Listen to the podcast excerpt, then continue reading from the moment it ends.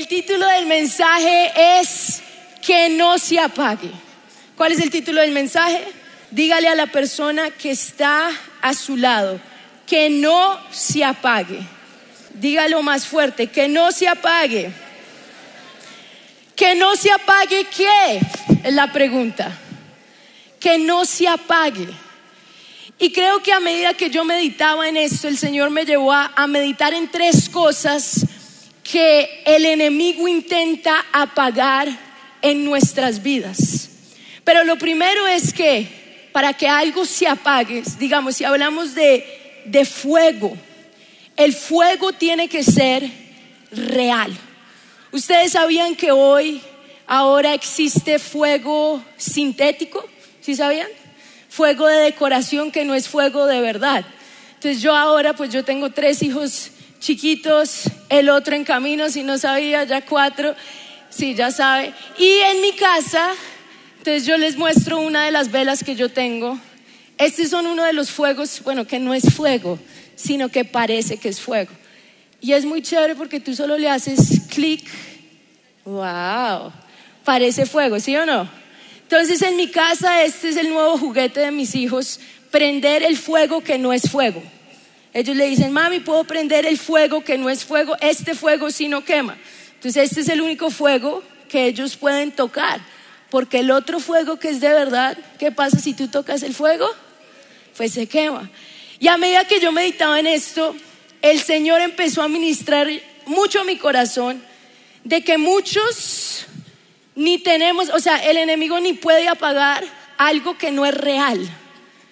Porque llegamos a la iglesia y hacemos esto. Tenemos el fuego, supuestamente. Llegamos a la iglesia y pretendemos que adoramos, pero estamos cantando y estamos pensando en otras cosas.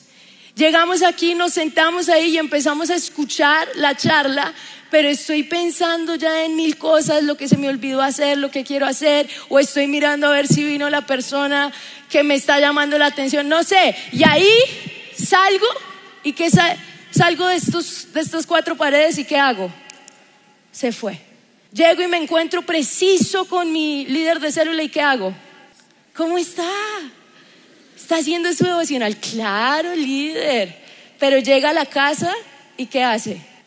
11 de la noche, no está el fuego. Porque no es un fuego real. Y hoy nos estamos acostumbrando a una generación o a individuos, porque a veces generalizamos mucho, que pretende ser algo que no es, que pretende tener un fuego que no tiene. Y eso es tan peligroso. Fingir que yo estoy adorando cuando no estoy adorando. Fingir que mi ofrenda es real cuando empiezo a argumentarme. Pero también existen otras personas que sí tienen un fuego real. Y esto yo lo, lo, llamo el, el, el fuego fósforo. ¿Y el fuego fósforo cómo es? Miren el fuego fósforo. ¿Yo alguna vez aprendí un fósforo? Es fácil. Uno lo prende, se prende. Y depende de ese fue el mensaje de la charla de la combe que le llegó, que prendió ahí el fuego. Pero ¿qué sucede con este fuego fósforo? Que cualquier cosita, cualquier vientecito, cualquier pruebita, cualquier... ¿Qué hace? Apaga. Porque no es un fuego que está alimentado, y ya les voy a hablar cómo alimentamos este fuego. El fuego real que Dios nos quiere dar, el fuego real que cada uno de nosotros debería tener. Nosotros no debemos depender de charlas. No, mi vida espiritual no debe depender del mensaje del sábado o de la convención cada año y que cada, claro, en la convención yo recibo una dosis de 20 charlas, entonces es como, uy, el fósforo, otro fósforo, uff, entonces salgo como con la llama más llena, pero a medida que pasan los días, ya no estoy recibiendo las charlas, ya no estoy recibiendo las exhortaciones de los pastores. ¿Y qué empieza a pasar con ese fuego? Se empieza a ir.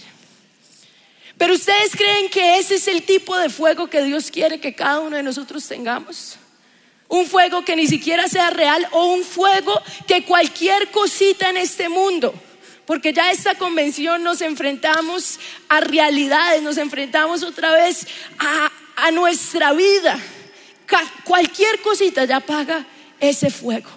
Yo les digo, cuando tú entiendes el secreto de la vida con Dios, al contrario, los problemas alimentan tu fuego, las tribulaciones alimentan tu confianza en Dios.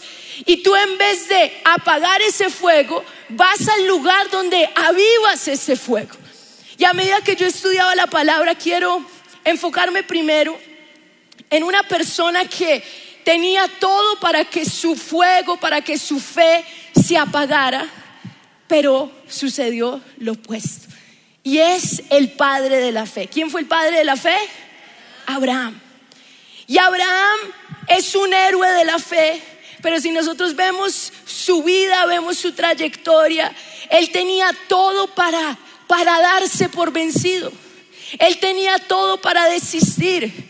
En Génesis capítulo 2, el verso 1 es la primera vez que encontramos a Abraham y lo que avivó el fuego en Abraham fue que él escuchó a Dios. Él tuvo un encuentro con Dios, él escuchó al Dios viviente y la Biblia dice que él salió del lugar donde estaba porque el Señor le dijo, sal de tu tierra, sal de tu parentela y ve al lugar, a la tierra que yo te mostraré. Abraham no tenía hijos y cuál fue la promesa de Dios y haré de ti, ¿qué? una nación grande. Es decir, Abraham, tú vas a tener muchos hijos. De ti van a salir reyes, príncipes. Y Abraham ni tenía un hijo. Ahora Abraham recibe, imagínense, él recibe eso. Y esa fue como, como su encuentro. ¿Alguna vez usted ha tenido una experiencia donde usted dice, wow, Dios me habló? Y lo primero que hace Abraham, podemos decir que él salió de su, de su convención, de su encuentro de recibir la palabra. Él estaba con la fe viva. Veamos lo primero que él hace. Génesis capítulo 12, el verso 9. Dice, luego se pasó de allí a un monte al oriente de Betel, plantó su tienda, teniendo a Betel al occidente y Ai al oriente y edificó allí, ¿qué edificó? Dice, y edificó allí altar. Diga conmigo, altar. Dígalo más fuerte, altar. Dígalo más fuerte, altar. ¿A quién? A Jehová. Y dice, e invocó el nombre de Jehová. Lo primero que hace Abraham cuando él recibe la palabra, él no quería que se perdiera. Él edifica un altar. Y ya les voy a hablar lo que significa eso. Porque cuatro veces en la vida de Abraham él edificó altar a Dios. Y todas las veces era para que el fuego, para que la promesa no se apagara. Él recibe la promesa, sale, lo primero que hace es construir un altar. Y no solamente construir un altar, construir un altar a Jehová, el Dios viviente, el Dios verdadero, e invocó el nombre de Jehová. Me encanta que dice eso. La segunda vez que él hace lo mismo es en Génesis capítulo 13, el verso 4, que dice, y, y que Abraham fue al lugar del altar que había hecho allí antes, e invocó allí Abraham el nombre de Jehová. La segunda vez que Abraham hace exactamente lo mismo es después de que él tomó una decisión equivocada. Es después de que él se va al lugar donde no debería haber ido. Se fue a Egipto, mintió en Egipto, metió a su esposa en problemas porque cuando llegan a Egipto, Abraham le dice a Sara, que yo creo que, o sea, yo intento imaginarme porque Sara ya era de edad, pero yo creo que servir al Señor te rejuvenece. ¿Por qué? Porque Abraham le dice, tú eres muy hermosa, todos los hombres te van a querer, di que eres mi hermana.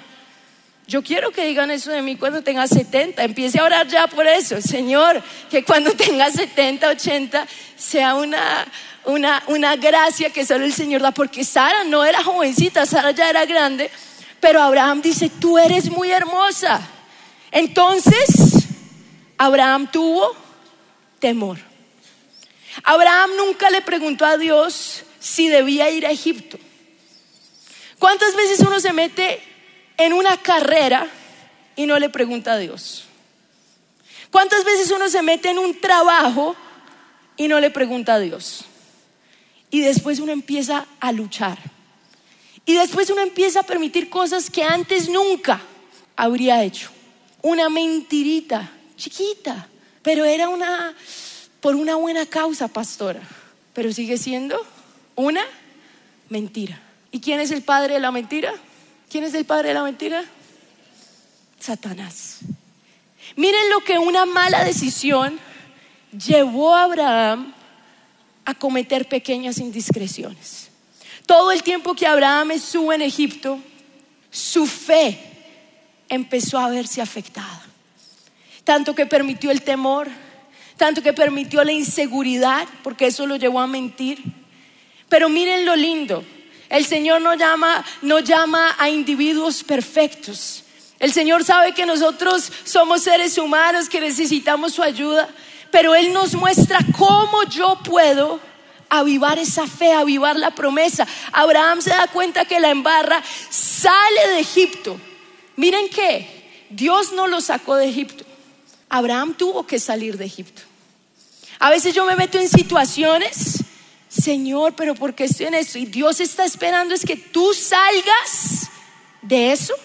Y ahí él se encontró donde de nuevo, en el altar. La tercera vez que Abraham edifica altar a Dios está en Génesis capítulo 3, el verso 18.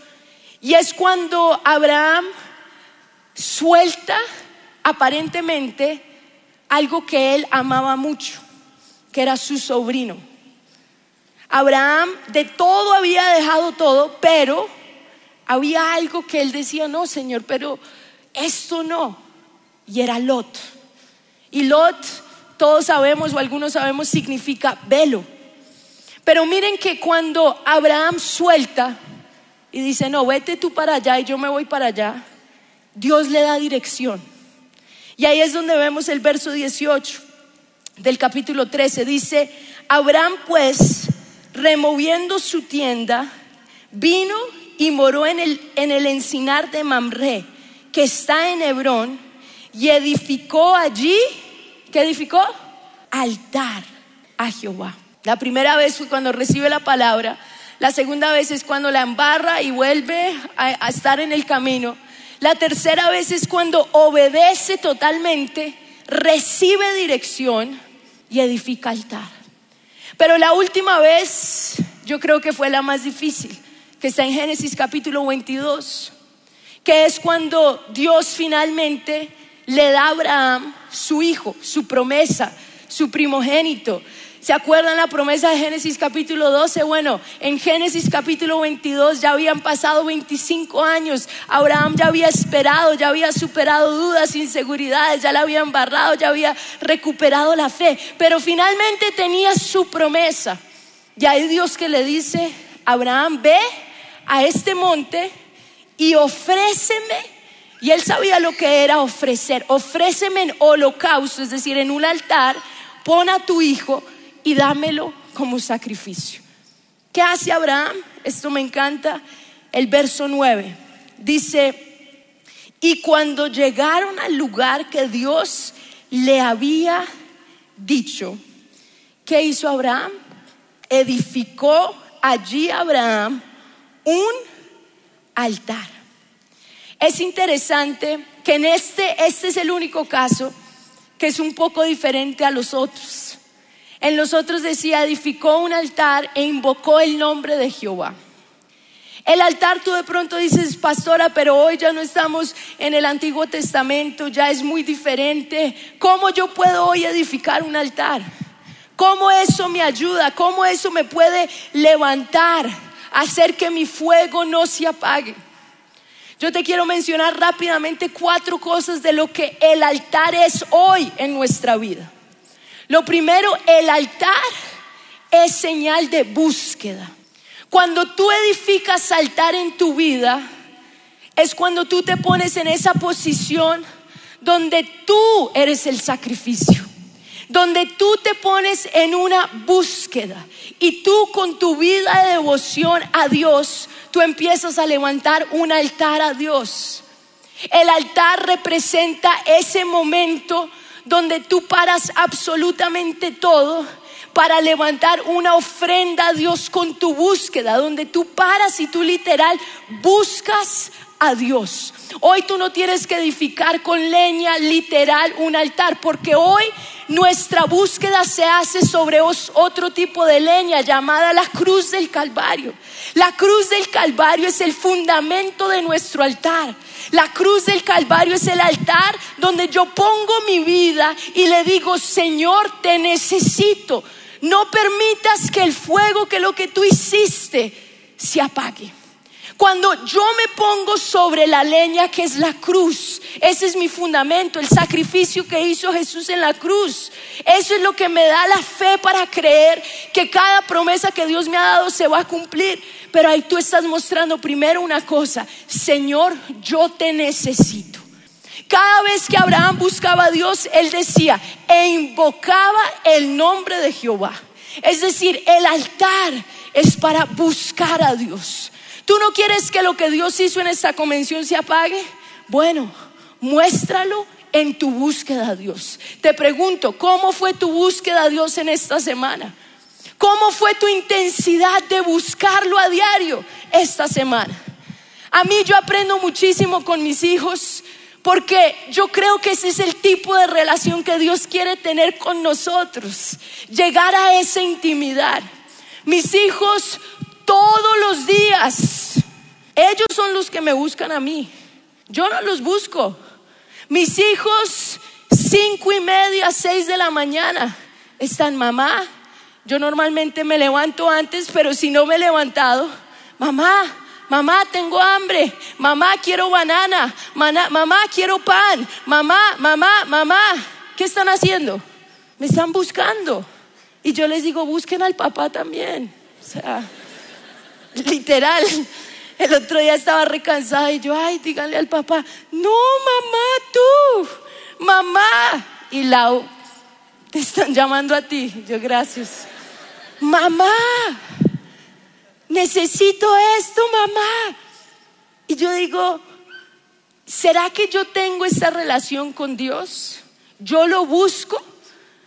Yo no tengo que rogarle a mis hijos que me busquen. Ellos me buscan, me piden absolutamente todo. Si necesitan ayuda, si en medio de la noche, eh, anoche por ejemplo a las dos Ana se despierta, mami, mami, tengo chichitos. Yo voy y la llevo al baño con mucha alegría, pero ella me busca. Me busca. Pero muchas veces uno quiere respuesta a Dios y uno ni busca a Dios. Y me buscaréis y me hallaréis porque me buscaréis de todo vuestro ¿Cómo tú quieres que Dios venga a ti si tú ni lo buscas? El altar es cuando tú decides buscar a Dios todos los días. ¿Sabe que sea intenso con Dios? A Él le gusta. De la misma forma mis hijos son intensos conmigo. Y yo digo, Dios, voy a aprender de mis hijos y voy a ser intensa contigo. Y te voy a buscar. Porque cuanto más te busco, más me doy cuenta de lo frágil que soy. Pero el altar también es que es señal de adoración. La adoración no es solo para el que el que canta aquí y canta bonito. Adorar no es cantar bien, o si no ninguno aquí podría adorar muy bien, porque no sé cuántos cantan bien. Adorar es cuando tú te pones en el altar y ves que sirves a un Dios grande.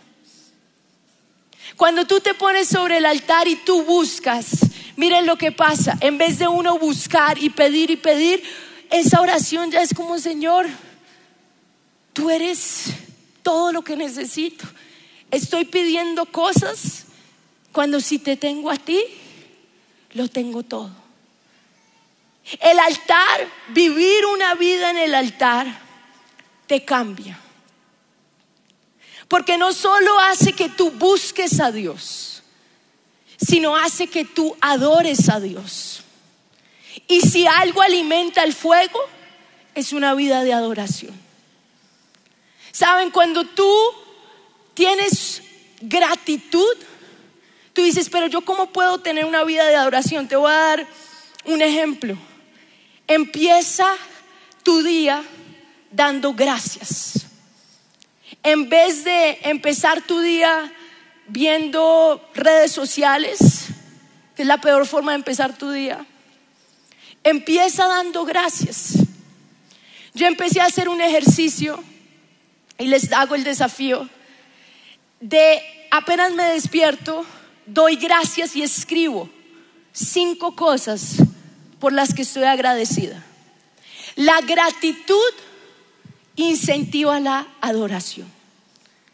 Cuando tú empiezas a ver tu vida con el lente de la gratitud, tú empiezas a darle gracias a Dios, aún en medio de la prueba. Yo les digo, con todo lo que vivimos con mi hija, que mi hija prácticamente murió y resucitó, la gratitud se volvió en nuestro lenguaje. Yo me despierto y escuchar a mi hija ya me hace llorar. Que mi hija llore, yo digo, mi hija está viva. Gracias Jesús, ¿cómo te puedo agradecer? Y ahí ya empiezo a adorar a Jesús. Porque Él es bueno, le digo, gracias Señor, ya el resto, el resto ni me importa, el resto ni cobra sentido. Los problemas que yo antes pensaba ya nada tiene. ¿Por qué? Porque la gratitud te lleva una vida de adoración. Y cuando tú adoras a Jesús, los problemas no apagan tu fuego. Al contrario, en medio de la prueba tú adoras y la adoración protege ese fuego. Pero el altar también, ¿qué es? El altar es, y aquí lo vemos en, en Abraham, el lugar de ofrenda. Porque cuando tú vives en el altar, ahí es fácil recibir los no de Dios. ¿Ustedes sabían que Dios también dice no? Algunos dijeron amén, amén. A veces no es fácil escuchar el no de Dios, pero es mejor escuchar un no que no escuchar nada. Es mejor escuchar, hey, eso no es lo que yo tengo y duele y es ofrenda, pero yo estoy en el mejor lugar. Yo estoy en el altar. En el altar tú puedes recibir la corrección, la dirección de Dios. Y a veces Dios te dice, no. ¿Saben? La Biblia dice, los pensamientos de Dios son más altos que los nuestros. Es decir, Dios no piensa como nosotros. Es decir, Dios, tú sabes como uno tiene todo, no, esto va a suceder en mi vida, voy a hacer un ayuno y Dios me va a dar esta palabra y Dios va a decir que sí. En los sentimientos, Señor, tú me vas a hablar y tú vas a decir que Él es. Pero Dios no piensa como tú. ¿Qué tal que a Dios no le guste? Dios va a decir qué? Lo que Él piensa, porque Él ve más allá. Y si tú recibes un no, cuando tú estás en el altar, es fácil. Bueno, no es tan fácil, pero es más fácil. Yo he recibido nos de Dios, pero cuando uno está en el altar, uno dice, Señor, amén. Eso no es lo que tú querías, yo pensé que sí, pero no, amén tú tienes algo mejor. Pero miren que cuando Abraham entendió esto, el altar se convirtió en el lugar de revelación. Porque ahí fue que él tuvo la mayor revelación de su vida. Y vio literal lo que Dios haría por la humanidad. Enviaría a su hijo como sacrificio para dar provisión para que nosotros no tuviéramos que ser castigados. Y es ahí donde Abraham dice, Jehová giré, Jehová proveerá. Queremos alimentar el fuego, tenemos que aprender a vivir una vida en el altar todos los días. Diga conmigo, todos los días. O si no, el fuego se apaga. Porque somos humanos para ser seres, nosotros somos seres tripartitos, espíritu, alma y cuerpo. Pero si yo no alimento el espíritu, pues ese fuego que Dios avivó y revivó en mi espíritu se apaga. Por eso yo tengo que a diario buscar. Diga conmigo, buscar. Yo busco en oración, yo busco en la palabra, yo busco. Y por eso yo tengo, no solo leo la palabra, pero yo tengo un cuaderno de devocional. Yo escribo lo que Dios me habla. Yo encontré, y este es uno de mis cuadernos de devocional, y fue tan lindo porque empecé, lo encontré en estos días y empecé a leer. Y es tan lindo tener esto porque tú empiezas a leer las promesas. Y empecé a leer momentos en mi vida y leía la promesa que Dios me daba, el momento que estaba viviendo. Y yo decía, Señor, tú has sido tan bueno, tú nos preparas. Vivir en el altar te protege a diario. Pero si yo no tengo ni esto, ni leo la Biblia, ni oro, pues con razón. No tengo fuego, no tengo llama, no tengo ya, han pasado cinco días y ya estoy sin nada. Queremos el fuego, tenemos que vivir en el altar. El enemigo va a intentar apagar tu fe. Intentó más de una vez con Abraham, pero no pudo. ¿Por qué? Porque él vivía en el altar. Hoy nosotros tenemos la leña, tenemos el altar que es el sacrificio de Jesús. Ahora es solo nosotros ponernos. Ya está lo más difícil. Pero cuando yo me pongo y yo busco, ahí empieza el fuego a alimentarse. Cuando vemos otras vidas, y no me voy a demorar en eso, pero yo meditaba en la vida tanto de Daniel como de José, que fueron hombres que tuvieron todo también para desistir. Yo decía, el fuego de ellos no se apagó. José tuvo todo para aparentemente embarrarla, porque estaba en un lugar, estaba solo con una mujer que lo empezó a, pues quería seducirlo a diario. Tenía todo, pero él no lo hizo, porque había algo en él que lo guardó. El enemigo sabe que si el pecado llega, el pecado mata. El pecado apaga el fuego. Pero José tuvo algo. Algo que nos lleva a vivir una vida en el altar. Y eso se llama temor a Dios. ¿Sabe? La palabra temor significa reverencia significa respeto. En ese sentido se usa, si ustedes buscan en el griego, se usa temor a Dios como reverencia, respeto, piedad, es otra de las palabras que usa. Y José dijo no, porque él tenía temor. Una de las cosas que me va a llevar a vivir una vida en el altar, de saber que yo necesito, es ese temor a Dios es ese respeto, es esa reverencia de que yo puedo orar a un Dios viviente, de que yo puedo acercarme a Él. Eso es temor, yo no lo tomo a la ligera, yo no lo tomo como un juego. Y por eso lo hago como algo serio, no como, como algo para cumplir, no como algo para quietar mi conciencia. Es un privilegio buscar a Dios. Y uno ve a estos hombres, ¿por qué el fuego de ellos no se apagó en medio de un bombardeo tan fuerte? Porque ellos sabían que servían a un Dios real. El enemigo va a intentar quemar, va a intentar apagar, porque él sabe que lo que tenemos es real. Pero si tú no le das valor, si tú no lo alimentas a diario, el enemigo te va a engañar. Y tú puedes pasar mucho tiempo, años, pretendiendo que tienes un fuego que es falso. Pero hoy la oración o el llamado es, lo que Dios empezó, lo que Dios hizo, no lo dejes ahí. Si en verdad Dios ha puesto un fuego, entonces dale la reverencia, el temor y aliméntalo. Dios ya hizo su parte. Ahora yo debo hacer la mía y buscarlo. ¿Cuántos dicen amén? Quiero que te pongas en pie ahí donde estás. Y vamos a orar. Porque lo que Dios hizo en esta convención no fue eso. Dios no prendió una luz falsa. O lo que Dios va a hacer en muchos es que ya no finjan que son los más espirituales cuando no son nada espirituales. Y Dios va a traer hoy temor. Porque cuando yo tengo temor a Dios, ¿sabe? El temor a Dios me hace buscar a Dios. El temor a Dios me hace servirle. Y el temor no es, uy, qué miedo, sino es reverencia.